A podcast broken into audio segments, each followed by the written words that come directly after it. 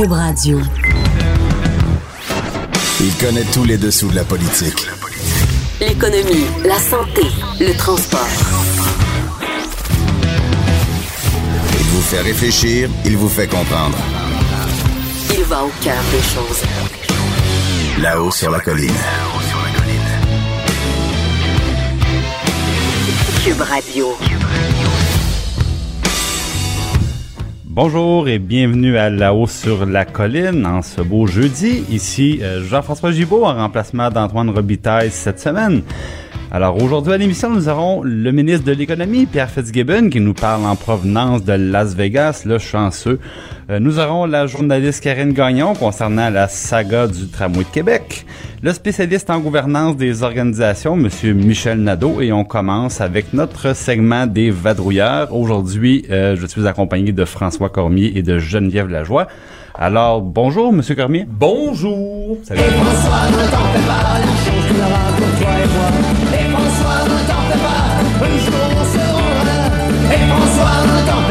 J'avais oublié que j'avais une chanson thème. Oui, elle est dynamique à part de ça. Oui, c'est ça. Mais elle est de, elle est de circonstance parce qu'on est dans le département des bonnes nouvelles ce matin. Donc, le Oui. premier ministre qui euh, nous faisait une annonce. Ben, en fait, qui fait une annonce en ce moment même, ça se passe à Montréal. Donc, Denso, qui est une entreprise, euh, une entreprise qui se, se spécialise. Vous alliez dire, oh, je pensais que vous alliez intervenir, Jean-François. Une Non, entreprise non, non. donc qui euh, fait des partenariats avec des entreprises automobiles, euh, comme Toyota par exemple, qui est son principal client, et qui euh, fait de la conception de certaines pièces de voitures finalement, et qui là va ouvrir un centre pour l'intelligence artificielle, un centre de recherche en intelligence artificielle euh, à Montréal. Alors l'annonce a lieu en ce moment avec Monsieur Legault, la mairesse de Montréal Valérie Plante et François-Philippe Champagne qui est ministre fédéral. Euh, ce pourquoi c'est intéressant, c'est parce que c'est une giga entreprise, entreprise mondialement connue qui a de la crédibilité. Alors quand on, on dit qu'une entreprise comme celle-là choisit Montréal, évidemment pour euh, pour les, les, les, les, les personnes par exemple à Montréal International, ça fait en sorte qu'on a euh, quelqu'un de crédible qu'on peut attirer un peu comme au Festival d'été de Québec. là. Quand on réussit à attirer la grosse nom, grosse là. grosse vedette, là, ça sert à convaincre d'autres vedettes Puis, de venir sur les plans d'Abraham. que- Alors c'est un peu le même principe finalement avec Ben une oui, parce entreprise que comme celle-là. au Québec, veut, veut pas, on est un peu échaudé quand on nous parle d'automobile. Hein. Dans le passé, là, bon, c'est Ouais. souvent réservé pour l'Ontario, on le sait. Et euh, il y a eu l'épisode de, de Hyundai à Bromont qui a été euh, catastrophique. Il y a eu l'épisode de, de GM à Boisbriand avec, euh, bon, on se souvient la fameuse Camaro. Là, encore une fois, c'est c'est parti. Alors, euh, quand on parle d'automobile et du Québec, on a toujours des doutes. Mais là, on, on parle d'un d'un gros joueur. En fait, du Québec, du, du Québec et du Canada là, Et maintenant avec euh, avec euh, avec GM finalement. Donc, est-ce que euh, il y a une expertise qui va pouvoir se développer ici en intelligence in- artificielle par rapport aux voitures? Évidemment, c'est une des questions qui est soulevée. Là où c'est intéressant, c'est pa- c'est par exemple euh, Denso, qui est cette compagnie-là, donc qui ouvre un centre de recherche, a aussi annoncé ce matin qu'elle signait un partenariat. Ça s'est passé à Las Vegas. Elle signe un partenariat avec TomTom, qui est une application de GPS. fait des GPS. Qui fait des ça. GPS pour les voitures. Quand on parle d'intelligence artificielle, donc c'est les fameuses voitures autonomes. Mais Les voitures autonomes, donc cette, cette entreprise-là, TomTom, qui fait des GPS avec Denso, qui euh, qui est dans les pièces de voiture, vont essayer de concevoir une technologie où justement, est-ce qu'on peut pas euh, mettre l'intelligence artificielle au bénéfice de ces voitures euh, de ces voitures autonomes? De quelle façon est-ce qu'on peut accélérer euh, finalement les innovations dans ce secteur-là?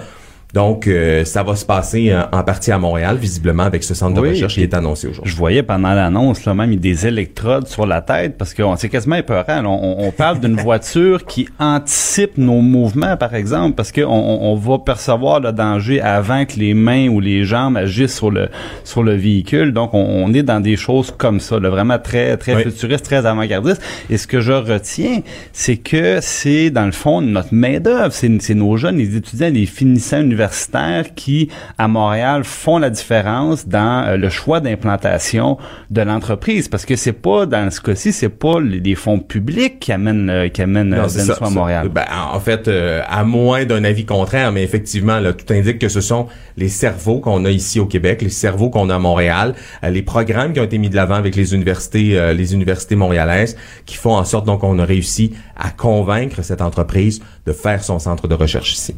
C'est parfait parce que c'est ça. Je pense qu'on on- on peut, euh, on a compris depuis un bout de temps qu'on peut faire un trait sur la, la, la, conception d'une voiture complète à- au Québec ou même d'une voiture québécoise. Par contre, en électrification des transports, ou comme dans le cas ce matin du côté de la haute technologie, c'est là qu'on va pouvoir, par exemple, commercialiser des produits qui s'adresseront à plusieurs fabricants d'automobiles euh, plutôt que d'essayer de concurrencer directement là, les géants. là. Oui, et là, vous avez raison de, la- le, de le mentionner. Je vous ai parlé de l'automobile, mais aussi quand on parle d'intelligence artificielle dans le domaine des transports, effectivement, on parle d'électrification des transports, on parle des transports publics.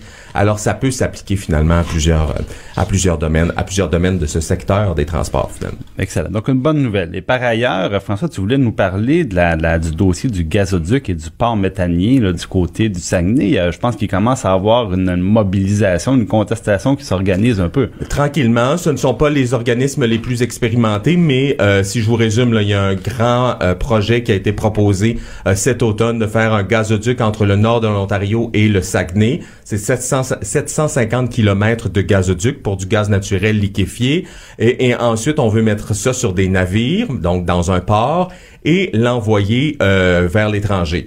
Euh, qui dit navire dans un port au Saguenay dit passer par le fjord, donc des euh, bateaux remplis de gaz naturel liquéfié qui passeraient par le fjord, qui est un parc euh, qui est un parc Ben maritime euh, qui a un parc maritime fédéral qui est protégé. Alors évidemment que ça commence à susciter certaines questions. Je dirais pas tout de suite des inquiétudes, mais certaines questions. Et en ce moment, ce que les entreprises essaient de faire, c'est de dire au gouvernement ah, écoutez, le, le port, c'est un projet qui est séparé du gazoduc. Alors, étudier le gazoduc dans un, dans, dans un premier temps et étudier le port dans un second, un second temps ou vice-versa, mais ce sont deux projets séparés. Alors que on sait très bien que l'un ne va, va pas, pas sans l'autre. Ben, Si on a le gazoduc, on a besoin Puis, du port. juste pour faire un, un- un- un petit rappel, dans le fond, ce qu'on veut faire, c'est contourner par le nord un peu la, la vallée du Saint-Laurent, parce qu'actuellement, il y en a du gaz qui transite par le Oui. territoire québécois, mais bon, ça passe dans, à peu près du fleuve, si on veut, donc dans la zone la plus densément peuplée. Et là, l'idée, l'idée, ce qu'on comprend des promoteurs, c'est de, de faire passer cette, cette ligne-là beaucoup plus au nord, donc il y a moins de problèmes d'expropriation, moins de problèmes, par exemple, de, de sécurité publique en cas d'incident, des choses comme ça. Il y a quand même des gens qui y vivent. C'est vrai qu'entre la. BTB et le lac Saint-Jean, il y a moins de monde. Mais là, je, là c'est le bleuet en moi qui parle. là. Je suis un gars du Saguenay. Alors, euh, Ah, ah, alors le jupon dépasse, le jupon de François le Collet. jupon dépasse. Alors, c'est bien évident que ces questions de sécurité publique-là qui seront soulevées. Et ce que, ce que demandé une nouvelle coalition, la coalition FIOR hier, c'est de dire à François Legault, il faut absolument faire un BAP, donc une, des audiences sur ce projet-là, mais faire des audiences sur les deux projets en même temps pour vraiment voir s'il y aura Mais des conséquences. Il n'était pas question aussi de, de considérer l'im- l'impact des GES qui disent en, en aval et en amont du projet. C'est-à-dire qu'un un pipeline en soi, c'est pas très polluant. C'est-à-dire c'est un, c'est un bout de tuyau là, bon, qui, qui oui, qui est très long, mais le, le- ce que ça comporte par contre, c'est qu'évidemment, ça prend une production de gaz en amont et ça prend un consommateur, donc une entreprise qui va consommer ce, ce gaz-là. Exactement. en Donc, aval. le, le pipeline, en tant que tel, peut-être ne produit pas de GES, mais si la consommation est si euh, euh, à- à de, de l'autre côté, euh, de l'autre côté du pipeline, effectivement, euh, le, toute la, la, la, la, la mise dans le pipeline, finalement, produit des GES, eh bien là, ça devient problématique. Parce que Alors, normalement, c'est pas nécessairement pris en compte cette euh, ce- cette, pollution-là, disons en aval et en amont. Et c'est un, un peu ça que disent le- les groupes qui se font entendre, c'est-à-dire euh, prenez pas juste le pipeline en soi, mais regardez ce qu'il y a des deux aux deux extrémités du pipeline pour voir qu'est-ce que ça a comme Et ce conséquence. que d'autres rétorquent, c'est oui, mais si l'utilisation de ce gaz naturel fait en sorte qu'on utilise moins d'autres sortes d'énergie qui sont moins Voilà. polluantes, alors à ce moment-là, est-ce qu'il faudrait pas le prendre en compte aussi? C'est un, c'est un beau débat, c'est un débat qui est intéressant. Euh, euh, le Saguenay-Lac-Saint-Jean est géographiquement un peu plus loin finalement que, que Québec ou encore Montréal. Alors, est-ce que la mobilisation elle sera moins importante parce qu'il y a moins de monde et que c'est moins gros et que c'est un peu plus loin des centres décisionnels? J'ai bien hâte de voir. Donc, un, un autre test environnemental pour le gouvernement Legault. Oui. Maintenant, euh, pour parler d'un d'un autre sujet, je me retourne vers Geneviève Lajoie. Bonjour Geneviève. Il y a de la joie. Bonjour, bonjour les hirondelles, il y a de la joie. Bonjour. Bonjour, bonjour. Il n'y a pas tant de joie que ça, je crois, dans le, le, le, le sujet que euh, qu'on veut discuter euh, maintenant. Il s'agit, dans le fond, des, des curés qui s'invitent à nouveau dans nos écoles. Oui. Donc, le- le- l'archevêché de Montréal qui propose de retirer les enfants des cours d'éducation sexuelle, ça sort d'où, ça, j'aime bien? Ben, c'est un manuel euh, qui est destiné aux parents catholiques, euh, qui a été distribué par euh, l'archevêché de Montréal, euh, mais qui, qui est écrit par un prêtre et un, un, un- un universitaire, euh, donc euh, qui était donc au- destiné aux, aux parents catholiques et qui euh, propose de retirer euh, les enfants des classes si- on ne veut pas que nos enfants euh, soient dans les cas, dans les cours d'éducation sexuelle et, et propose même aux parents de d'offrir les- les- l'éducation sexuelle. Moi, j'ai plus- j'ai j'ai quelques enfants et, et c'est certain que 152. c'est un sujet euh, pour, pour pour tous les parents euh, qui, qui qui est assez difficile. Euh, donc souvent, c'est un sujet euh, qu'on est peut-être mieux de parler avec quelqu'un d'autre. Euh, tous les parents savent ça. Euh, alors euh, et le, le, le ministre euh, le ministre de l'éducation euh, Jean-François Roberge n'a pas tardé à réagir d'ailleurs. Euh, il a aussitôt euh, écrit sur son fil Twitter euh, que ce sont des apprentissages essentiels et que euh, les seules exemptions euh, délivrées le seront euh, de manière exceptionnelle pour des motifs très précis. Donc, par exemple, pour des élèves qui auraient vécu des traumatismes importants. Ça nous, ça nous, ça nous fait aussi parler du fameux cours d'éducation sexuelle qui n'est pas encore offert dans la majorité des écoles à, à- à ce moment-ci. Euh, on se rappelle que c'est l'ancien gouvernement euh, libéral qui avait proposé ça. C'est le ministre à l'époque, Sébastien euh. Proux, excusez-moi, Sébastien Prou, qui euh, avait profité du forum sur la lutte euh, aux agressions sexuelles euh, dans la foulée là, de, de- du mouvement MeToo euh, pour proposer que ce cours-là soit réimplanté. hein. Je vous rappelle qu'il y avait un cours qui, qui ressemblait à ça dans les années euh, 80, pour ceux qui sont assez vieux ici.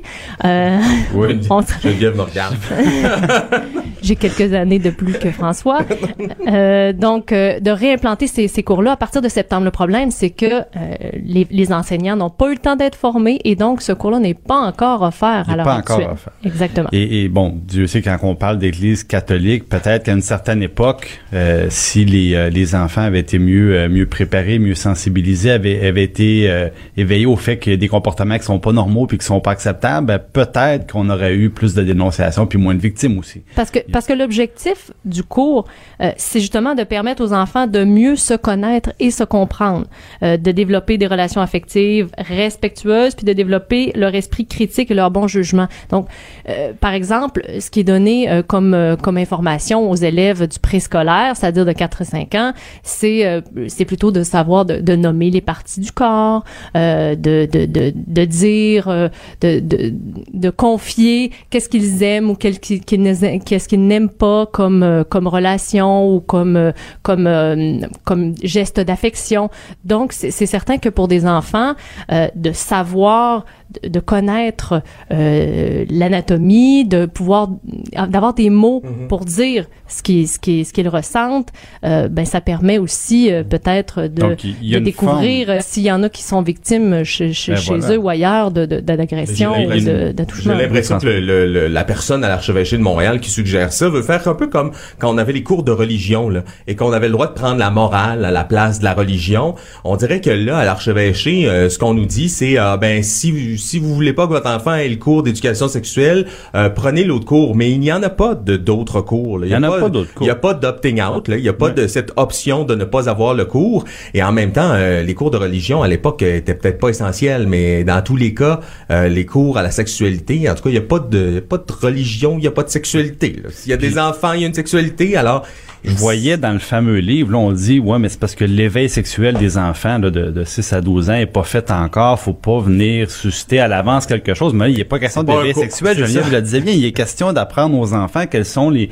les gestes qui sont, qui sont normaux, acceptables, comment comprendre son corps et des choses comme ça. ça, c'est là. pas un cours d'incitation à Non, la voilà, sexualité. voilà, voilà, il y a une là. confusion C'est- c'est importante un cours Non. pour apprendre justement. Puis quand on regarde le programme, c'est c'est très adapté. Donc, c'est vrai que pour les, le préscolaire, donc 4 et 5 ans, euh, c'est c'est que des, du vocabulaire, tout ça. Plus, plus les années avancent et plus on va dans les détails. Mais euh, je veux dire, ça, avant le secondaire, là, c'est assez, on parle pas vraiment de sexualité, plus d'anatomie finalement. Voilà.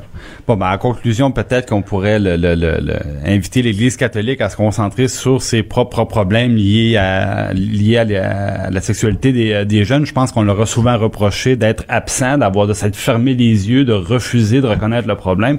Il devrait peut-être commencer par là, puis laisser les, les écoles au ministère de l'Éducation. Donc, je vous remercie beaucoup. Je vous remercie beaucoup, François Cormier et Geneviève Lajoie. C'était euh, très agréable de vous avoir avec nous. Merci.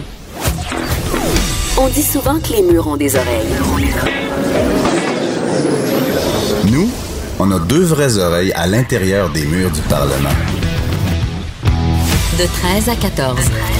Là-haut sur la colline. Alors, nous sommes de retour à la hausse sur euh, la colline. Nous recevons maintenant le ministre responsable de l'économie, Monsieur Pierre Fitzgibbon, qui nous parle directement de Las Vegas, où il se trouve en mission commerciale. Bonjour, Monsieur Fitzgibbon. Bonjour, M. Gibault. Écoutez, Monsieur le ministre, je peux vous dire que vous êtes mieux au Nevada qu'au Québec. Là, le déneigement est plus facile dans le désert. Euh, merci de prendre le temps de nous parler. Merci de prendre le temps de nous parler malgré votre votre horaire très chargé. Euh, vous participez donc à un salon où est présenté une, multitude d'innovations, de nouveaux produits électroniques avec une délégation d'entreprises du Québec. Expliquez-nous un peu c'est quoi cet événement-là et pourquoi vous jugiez important d'y euh, participer. OK, ben, premièrement, c'est le CES, hein, c'est le, le Consumer Electronic euh, Show qui était très, très, euh, très connu comme étant euh, la place où est à l'affût de toutes les nouvelles technologies. Les compagnies de partout dans le monde viennent euh, exposer leurs technologies, rencontrer des, euh, entreprises, des investisseurs. Et au Québec, comme vous savez, nous avons un écosystème assez performant de sociétés en technologie.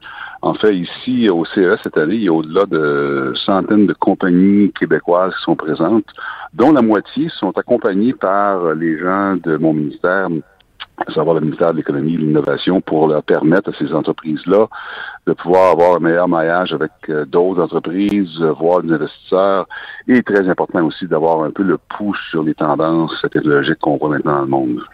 Parfait. Puis au courant de, de, ce gros salon-là, est-ce qu'il y a des, des nouveaux produits euh, présentés par nos entreprises qui vous ont particulièrement impressionné ou retenu votre attention? Oui, écoutez, on a on a développé au, euh, au Québec depuis plusieurs années des, euh, une, euh, une approche très ciblée sur le côté euh, automotive qu'on appelle là, le, côté du transport intelligent. Et c'est clair que le, le, le, CES a beaucoup évolué depuis plusieurs années. C'est mon c'est ma première visite en termes de en tant que ministre euh, de l'économie, mais je suis venu à plusieurs reprises dans mon ancienne vie et on voit un changement fondamental sur euh, où s'en va la technologie. On parle évidemment beaucoup d'intelligence artificielle, mais le côté que j'appellerais applicatif de ça, qui euh, on voit de, plus en plus des entreprises en santé, par exemple, qui émergent utilisant les technologies, et définitivement ce que j'appellerais le transport intelligent est rendu très, très, très centrique sur euh, les efforts que les sociétés font ici. Alors oui, euh, au Québec, on a développé, euh, entre autres, dans, dans le domaine de la santé, dans le domaine du transport intelligent, des entreprises qui sont capables de faire leur marque au niveau international. Puis vous savez très bien que au Québec, on a réussi euh, à développer une, euh, une approche euh, structurée de recherche fondamentale en intelligence artificielle. On a les, les, les, les, euh, les, groupes comme Mila, Ivado, euh, Scale AI. Donc vraiment, ça va, on est très reconnu au Québec et à Montréal pour euh, notre, notre connaissance industrie-là. Absolument, même Co Coveo à Québec, là, qui est une, entreprise maintenant multinationale. Euh, donc, il faut dire, c'est ça, vous, vous l'expliquez très bien, là, le Québec est en avant de la parade maintenant dans, dans ce domaine-là, c'est pas un hasard. Pendant des, euh, des années, on a investi, on a créé des avantages fiscaux pour attirer les entreprises, on a travaillé avec les établissements d'enseignement, euh, puis bon, maintenant, on, on est devenu un, un joueur mondial. Euh, Est-ce que votre présence là-bas signifie que le gouvernement euh, entend maintenir ces aides fiscales-là, parce qu'on a des, des dépenses importantes pour les soutenir, les nouvelles technologies au Québec. Euh, la CAQ a déjà voulu faire un, grand ménage dans ces mesures-là. Puis si je comprends bien, vous êtes plus là maintenant. Écoutez, premièrement, vous avez entièrement raison. Je pense qu'on a développé ou on a gagné euh, une lettre de noblesse euh, au Québec pour la recherche fondamentale dans l'intelligence artificielle. Vous avez absolument raison. Maintenant, notre défi, qui n'est pas, qui est pas mineur, notre défi, c'est de rendre ces, euh, cette recherche-là, de rendre ces, ces, ces, ces réflexions-là au niveau applicatif. Ça veut dire quoi dans la vraie vie pour le monde, pour le monde des PME, par exemple? Alors, moi, ma préoccupation, euh, ou mon, mon focus, je devrais dire, c'est de m'assurer qu'on fasse le pont entre ces, cette recherche-là avec euh, ce qui va servir aux entrepreneurs pour réduire l'écart de productivité que nous avons observé au Québec depuis quelques années. Donc, malgré que l'économie est très euh, porteuse, euh, il faut quand même réaliser que nous avons sous-investi en numérisation, euh, sous-investi un peu en, équipement. Alors, vous avez raison, le, programme fiscal qu'on a annoncé récemment va donner un peu de support pour financier, tout le moins pour les entrepreneurs, de, pouvoir investir. Mais la, partie n'est pas finie. Là. Nous avons une lettre de noblesse, nous avons une légitimité, mais au niveau de la recherche fondamentale, maintenant, il faut l'appliquer. Voilà. Puis est-ce qu'il y aurait donc des, ajustements à faire au nouveau euh, des, crédits d'impôt, ben, de la manière dont l'État intervient pour peut-être justement aller porter la technologie dans les euh, dans des applications très concrètes, parler de voitures intelligentes, bon des choses comme ça. Est-ce qu'il y a des choses, par exemple, à attendre du budget à ce niveau-là? Absolument. Et euh, je pense que c'est pas sans savoir qu'un euh, des mandats que le Premier ministre m'a donné, c'est de revoir euh, comment le MEI, le MEI, c'est le ministère de l'économie, de l'innovation et Investissement Québec vont quels vont être les outils dans le coffre à outils pour permettre aux entreprises justement de bénéficier de cette, connaissance-là au niveau recherche fondamentale. Et définitivement, va falloir mettre en place des, programmes, mettre en place des, de l'assistance pour que euh, ça devienne incontournable pour nos entrepreneurs de dire nous devons euh, utiliser ce qui existe présentement au Québec. Alors effectivement, c'est la continuation qu'il faut faire de, cette, de, ce programme-là, de, de, développer au Québec une expertise en intelligence artificielle.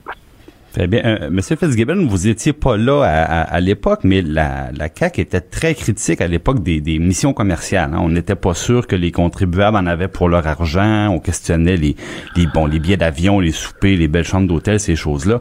Euh, comment allez-vous donner la garantie aux contribuables que dorénavant, ils vont en avoir pour leur argent avec ces missions commerciales-là? Écoutez, la relation cause à effet, ça ne se mesure pas en termes euh, court terme. C'est sûr qu'il faut avoir une rigueur. Euh, je pense que les programmes qui existent sont, sont adéquats. On rembourse une partie des dépenses qui sont encourues par les euh, entrepreneurs.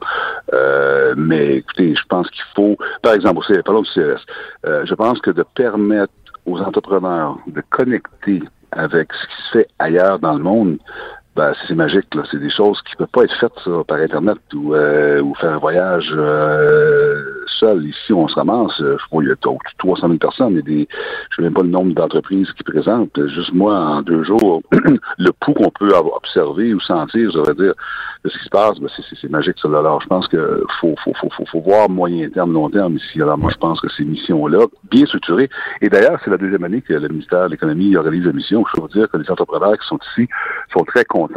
Ils sont très heureux de se faire accompagner parce qu'on a quand même l'expertise qui, qui, était générée avec les années. Puis euh, les, les grandes entreprises n'ont pas besoin de nous, c'est sûr, mais les petites, on a besoin de nous autres pour, euh, pour se bien structurer parce que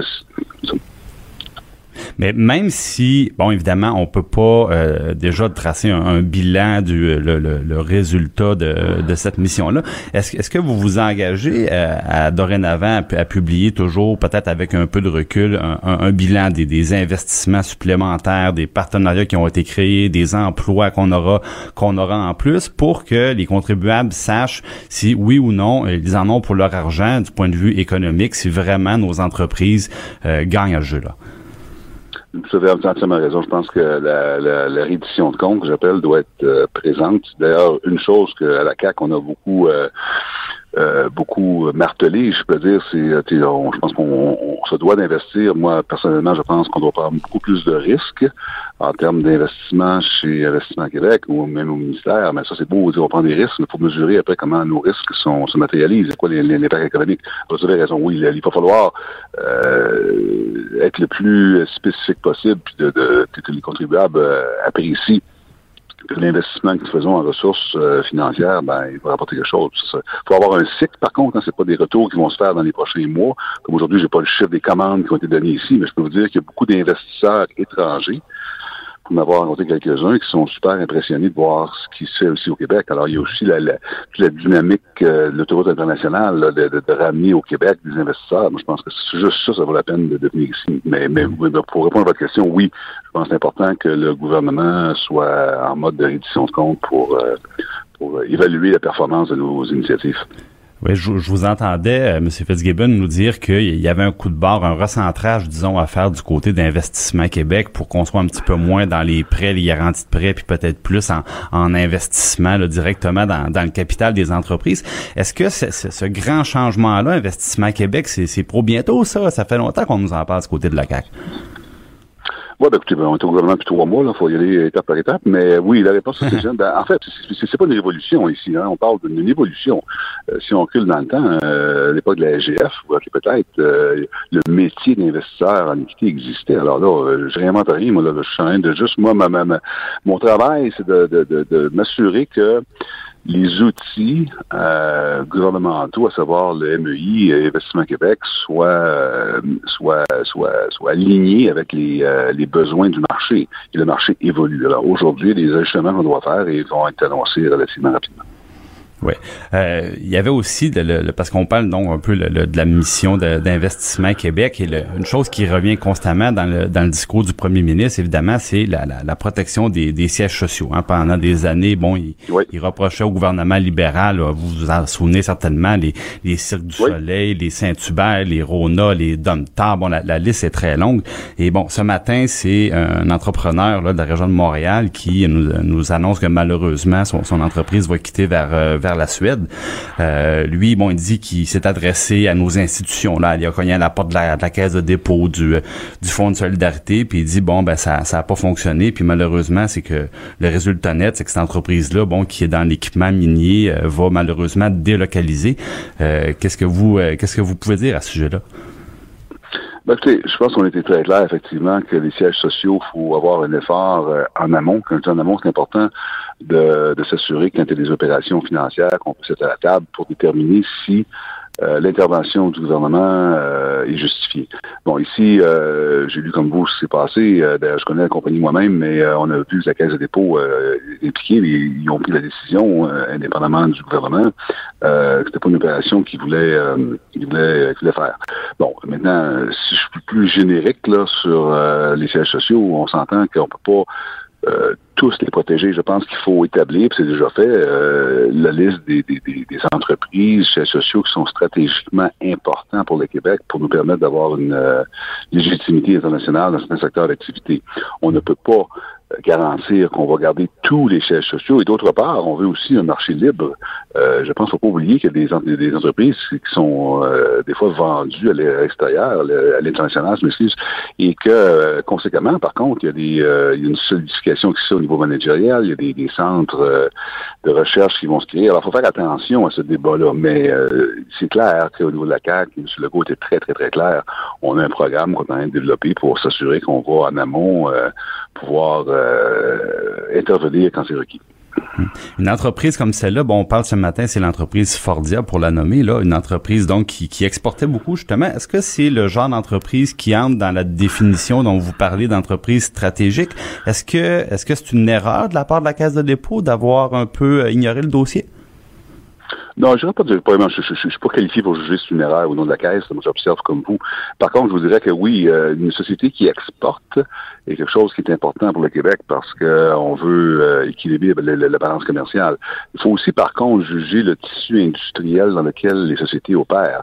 Euh, quelquefois, euh, le gouvernement, on n'est pas stratégique, nous, on est, on est financier. Alors, dans les entreprises, il faut aussi comprendre le, la compétitivité, comprendre ce qui se passe. Souvent, il y a des entreprises qui doivent être achetées par des stratégiques parce qu'ils ont des synergies incroyables ou importantes. Alors, il faut faire attention. le gouvernement, même la Caisse de dépôt, on a, c'est des opérations financières.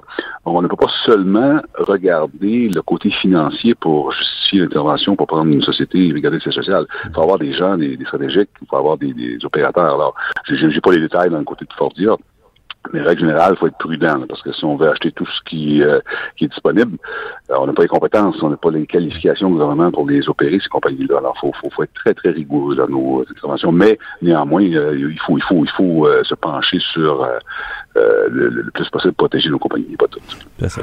Mais lorsqu'une entreprise est à capital fermé, un peu comme comme faut dire, ou encore on parle d'une entreprise publique, mais dont le, le conseil d'administration fait la, la, la recommandation de, de, vendre, on peut parler ici à la dernière offre qui a emporté le, siège social de, Rona. Est-ce qu'il y a vraiment quelque chose que le gouvernement peut faire dans des contextes comme ceux-là? Oui, écoutez, il y, a- plusieurs choses qui ont été discutées dans le passé et que je- je- j'évalue. j'ai- j'ai pas, conclu sur euh, les initiatives, mais par exemple, euh, on a beaucoup questionné, euh, bon, on peut parler des compagnies publiques ici, mais les, questionné les votes d'actionnaires.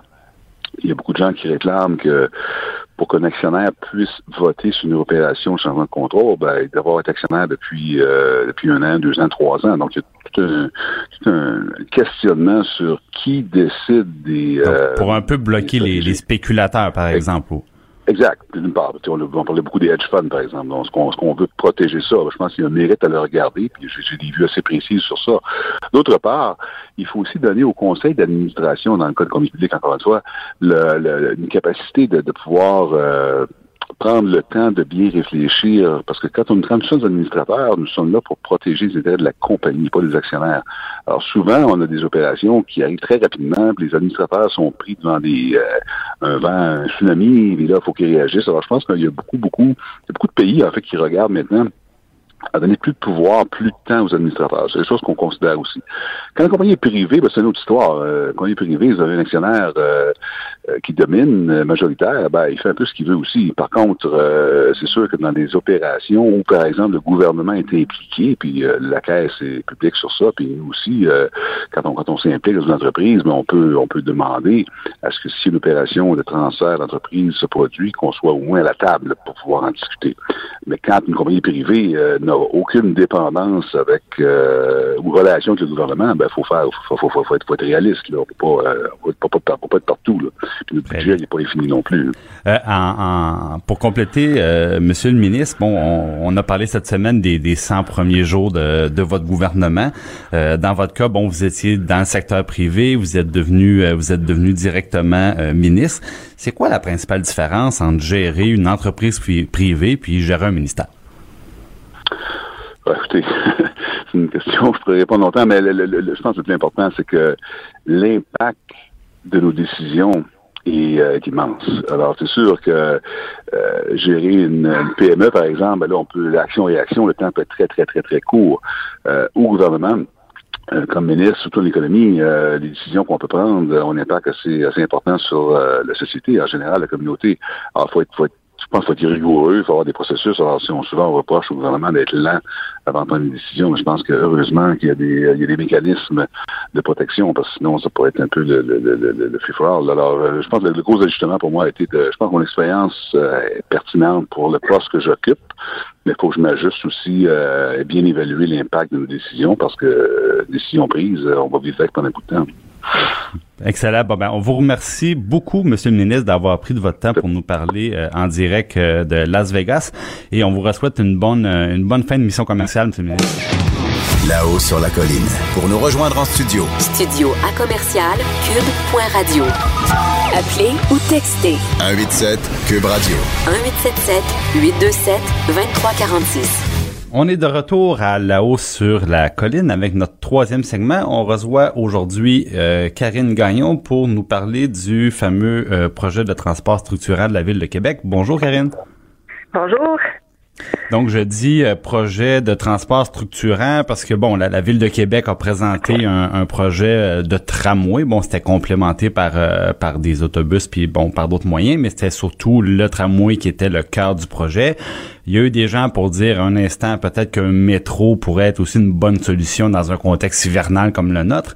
Et euh, bon, ce qu'on apprend finalement euh, cette semaine du journal, c'est que euh, la décision s'est prise non pas sur un coin de table, mais pas loin.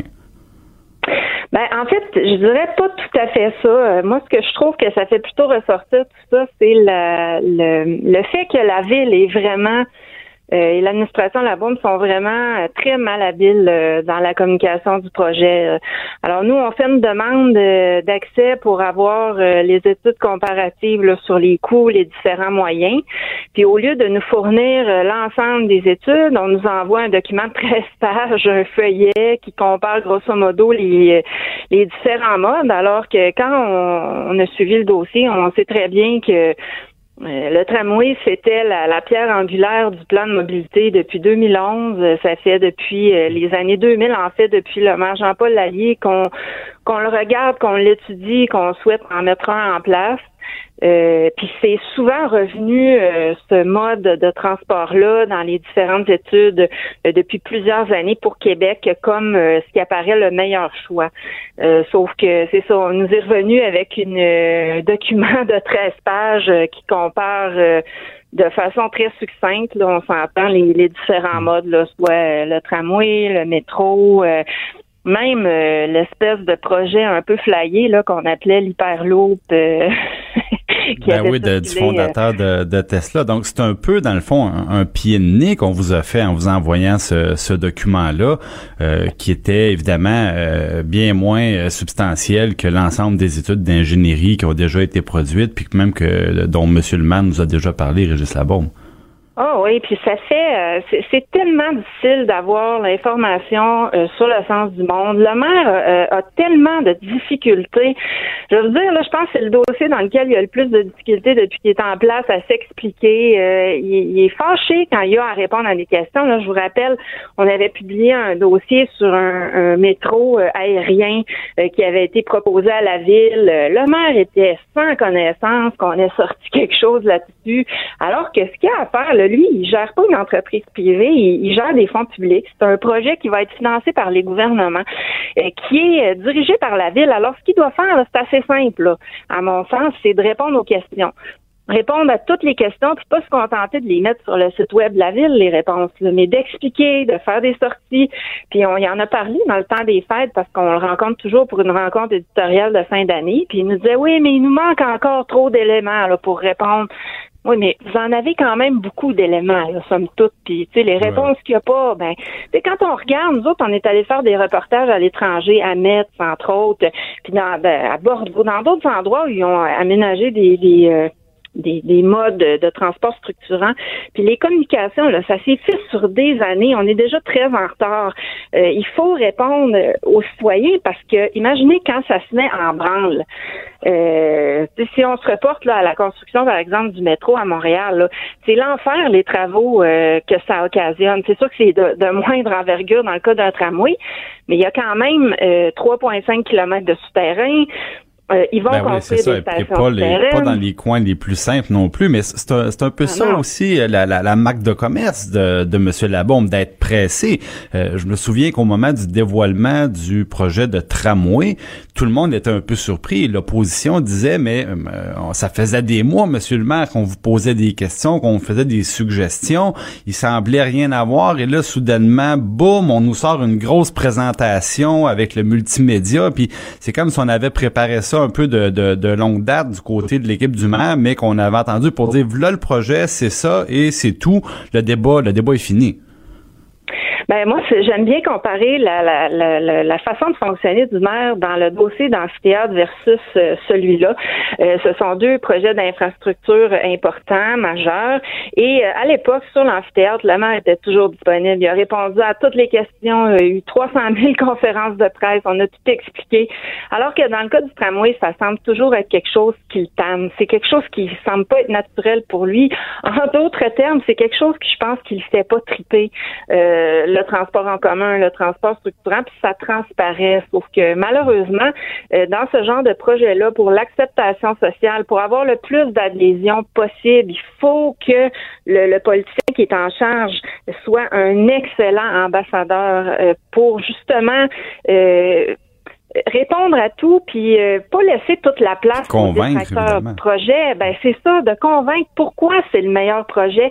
Puis il a été encore là tellement mauvais parce que c'est vrai que l'opposition il a, il reproché euh, bon d'être arrivé tout d'un coup avec le tramway mais il faut rappeler que c'était le projet de la ville de Québec le gouvernement du Québec avait dit désolé, on a investi beaucoup de millions dans l'amphithéâtre, puis là, ben, il va falloir trouver un projet moins cher. Alors, c'est là qu'on était arrivé avec un SRB, mais on a quand même fait des études de faisabilité euh, qui ont coûté euh, des millions de dollars du gouvernement euh, ben pour euh, voir euh, comment le, tramway pouvait être utile, l'impact et tout.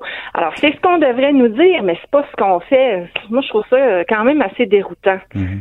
Karine, en, terminant, parce que bon, je t'entendais parler du gouvernement, est-ce que du côté de la CAC, on partage le, même empressement que M. Labombe? Est-ce qu'on, est-ce que notre, notre idée est, est, faite aussi en grande partie vers le tramway ou on est plus, je dirais, plus ouvert aux alternatives?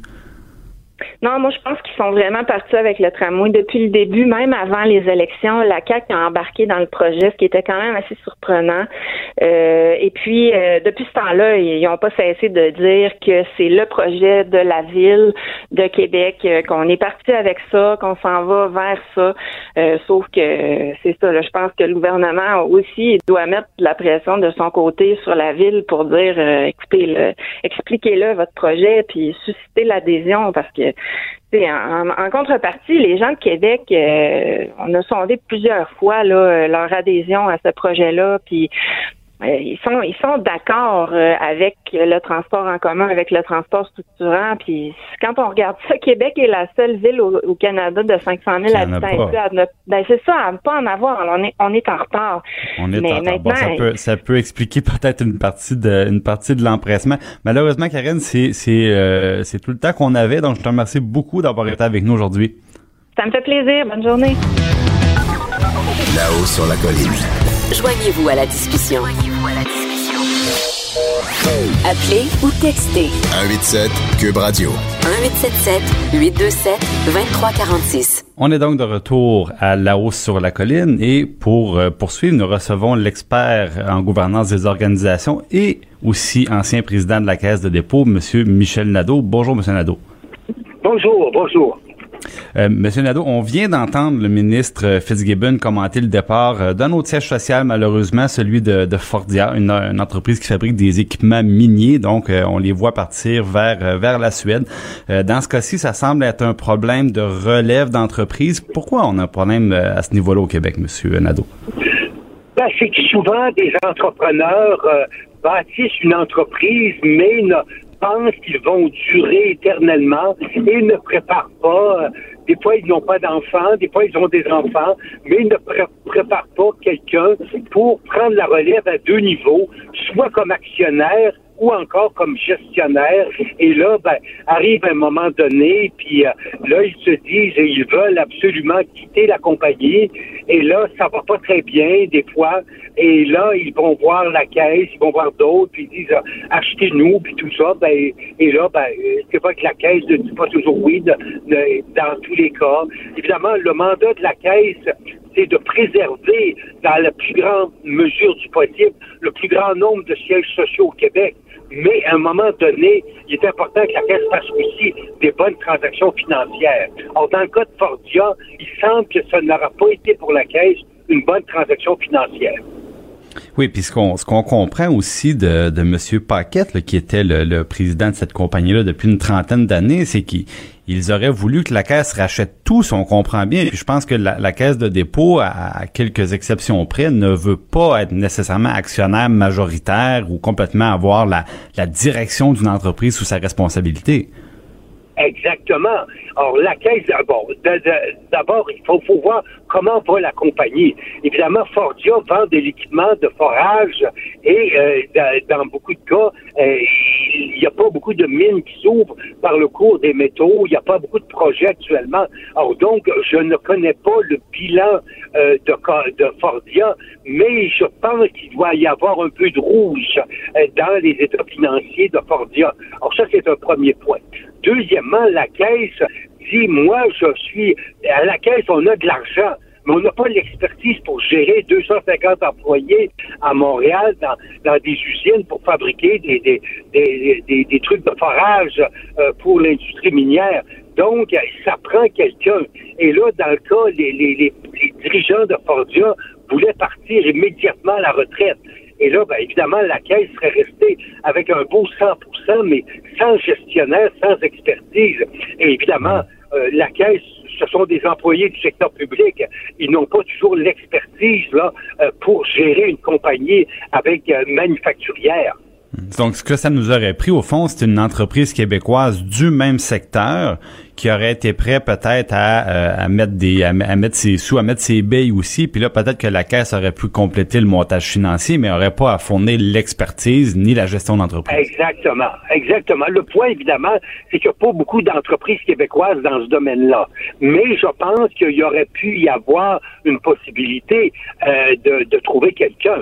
Par contre, euh, je dois vous dire aussi que c'est que souvent nos, entrepreneurs, ils sont, il y a un petit côté d'euro, c'est-à-dire qu'ils se disent, je vais aller voir la grosse multinationale euh, Irepco à Stockholm, je vais leur demander un prix, puis là, je vais essayer de provoquer un, encart, des enchères en faisant monter le prix, en allant chercher un meilleur prix de la part de la caisse ou du Fonds de solidarité. C'est pour ça que je vais tourner voir les, Suédois et dire, regardez, là, j'ai des intérêts locaux qui sont prêts à me payer ça. Êtes-vous prêt à coter ce et m'en offrir plus? Voilà, puis après ça, évidemment, c'est toujours un peu la, la, la, le poids que porte les, euh, la, la, caisse de dépôt, le Fonds de solidarité ou Investissement Québec de dire, ben malheureusement, on, on va regarder partir, euh, on va regarder partir l'entreprise. Mais souvent, j'entendais, bon, on a un nouveau premier ministre qui nous disait ce qu'il faut protéger, c'est nos fleurons. Et euh, sauf que ça pose la question, qu'est-ce que c'est un fleuron au Québec? Est-ce que toutes les entreprises sont des fleurons? Est-ce que, est-ce que dans ce cas-ci, Fordia est un fleuron? Non, je pense que c'est un petit fleuron, si vous voulez. Euh, une entreprise, un vrai fleuron, je dirais, moi, que c'est une entreprise comme SNC Lavalin, WSP, la Banque nationale, la Banque Laurentienne, Métro, euh, ce, sont de vrais fleurons, là. Euh, ce sont des entreprises qui ont un impact, un impact énorme au Québec, ont plusieurs centaines d'employés, qui donnent beaucoup d'argent aux avocats, aux comptables, en publicité, en dons philanthropiques, etc. Donc, euh, il est important pour euh, la, euh, que le siège social, le centre de décision demeure. Alcan Rio Tinto était un fleuron, mais là, celui-là, on l'a perdu. Mais dans beaucoup de cas, évidemment, vous avez Gildan qui fabrique des t-shirts en Amérique centrale. Ben là, il y a quelques une couple de centaines d'employés à Montréal. Je ne dirais pas que c'est un fleuron, ça, parce que euh, ça serait dommage de perdre 200 emplois, mais beaucoup d'emplois sont, euh, sont ailleurs dans le monde. Euh, le centre de décision n'est pas complètement à Montréal et au Québec. C'est pas des emplois qui sont rémunérés au même au même niveau non plus. Donc, on, on comprend bien que pour vous, la, la, la caisse de dépôt n'est pas en cause ici, a pris la, la bonne décision et euh, on n'aurait pas nécessairement intérêt collectivement à racheter les entreprises au complet. Euh, dans, dans, vos fleurons, bon, on disait souvent qu'il y a une douzaine d'entreprises québécoises qui sont à capital ouvert, c'est-à-dire qui sont euh, dont les actions sont disponibles sur le marché boursier, euh, qui n'ont qui n'ont pas de protection parce qu'il y a pas un actionnaire majoritaire de contrôle qui peut qui peut intervenir et bloquer. Euh, pour ces entreprises-là, qu'est-ce qu'on pourrait faire de plus au Québec pour éviter de perdre justement un SNC Lavalin? c'est pas facile. La caisse dans SNC Lavalin, la caisse a pris une gros bloc d'action de SNC Lavalin, puis euh, la caisse, je pense que si M. Fitzgibbon disait, regardez là, nous, il y a des entreprises stratégiques au Québec, en France, ils ont fait ça. Euh, ils ont dit, il y a des entreprises françaises, touchez-y pas. Touchez-y pas parce que nous, c'est trop important. On peut pas se permettre de perdre la Banque nationale. On peut pas se permettre de perdre Métro. Là. Euh, les, ces deux concurrents, Sobeys et, et Lobla, sont en Ontario, en Nouvelle-Écosse. C'est les seuls au Québec. Là. Alors, donc, c'est de dire, regardez, ces entreprises-là, là, euh, nous, euh, une prise de contrôle, là, on ne serait pas confortable avec ça. Alors donc, euh, c'est d'envoyer clairement le message là, euh, de la part du gouvernement. Par contre, la Caisse peut accumuler des blocs pour bloquer la transaction. Alors, dans ce cas-là, si la Caisse a 15-20% ben là, évidemment, pour l'acquéreur, ça va être difficile va être beaucoup plus beaucoup plus difficile. Donc, ça sera peut-être à, suivre pour le, le soit le, des mesures peut-être dans le cadre du prochain budget ou euh, concernant la, la, mission de la, de la caisse de dépôt. Euh, on, on, pourra se reparler à ce moment-là. Merci beaucoup, Michel Nadeau. Avec grand plaisir. Bonne, bonne après-midi. Au revoir. Merci. Donc, c'est ainsi que se termine euh, notre émission pour aujourd'hui. Merci à l'équipe, à Joanne Henry à la mise en onde, à Alexandre Morinville à la recherche. Vous pouvez toujours nous réécouter sur euh, notre application Internet. En tout ou en partie, les segments sont disponibles. Cube Radio.